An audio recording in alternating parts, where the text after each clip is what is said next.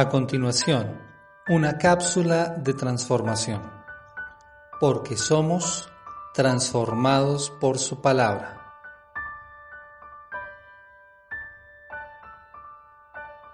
Estudiando en la Biblia la descendencia más próxima de Abraham, nos encontramos con Génesis, el capítulo 25, versículos 27 al 33, nos narra cómo Jacob, siendo un hombre oportunista, compra la primogenitura a su hermano Esaú. Jacob aprovecha la necesidad que en ese momento tiene Esaú.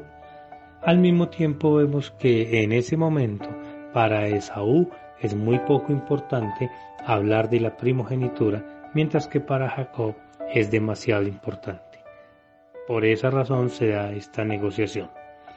En el capítulo 26 de Génesis vemos cómo Isaac, padre de Jacob, miente a los filisteos acerca de Rebeca, su esposa. Dice que ella es su hermana, cuando la verdad sabemos no es eso, era una prima lejana.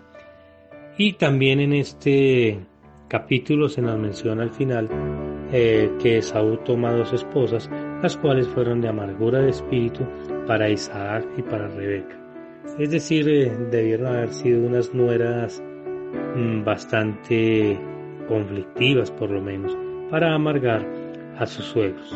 Pero curiosamente, en el versículo 4 del mismo capítulo 26 encontramos que a Jacob se le reitera la promesa que ya se le había hecho a Abraham de la bendición para la tierra, para todas las naciones de la tierra en su simiente, es decir, la promesa de Jesucristo. Si continuamos con el estudio, nos vemos en el capítulo 27 del versículo 1 al 40, cómo Jacob, ayudado por su madre Rebeca, se apropia de la primogenitura. Él ya la había comprado, aún así no le pertenecía, sin embargo su señora madre, la señora Rebeca, le colabora para que se apropie de esta primogenitura. Entre comillas, pudiéramos decir una belleza de familia.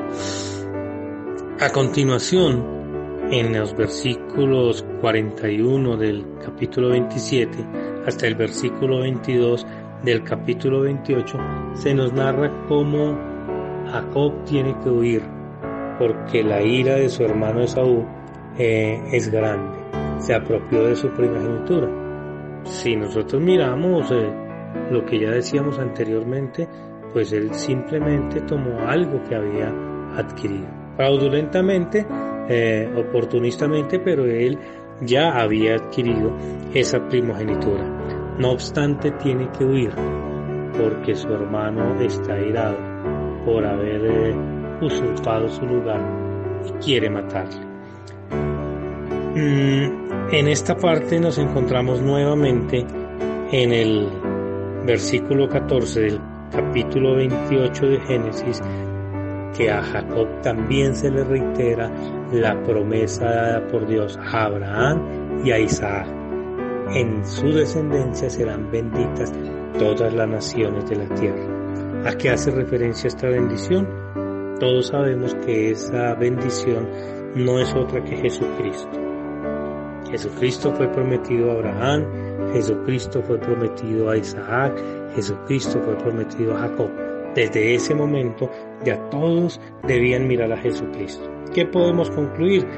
Desde tiempos muy remotos, toda la humanidad ha tenido que mirar a Jesucristo como la bendición. Igual que nosotros ahora, ¿en quién tenemos la bendición? ¿En quién tenemos la mayor bendición del mundo? En Jesucristo. En Él tenemos nuestra salvación. En Él y su sacrificio es que tenemos que estar dependiendo. De Él y de su sacrificio depende nuestra salvación. De Él y de su sacrificio, y más que de su sacrificio, de su resurrección, depende que nosotros lleguemos a la vida eterna. Gracias a Jesucristo, pero gracias a Dios que desde tiempos muy remotos prometió la bendición para toda la tierra y la cumplió. Nosotros tenemos que seguir aferrándonos a esa bendición. La bendición es Jesucristo. Que Dios les bendiga.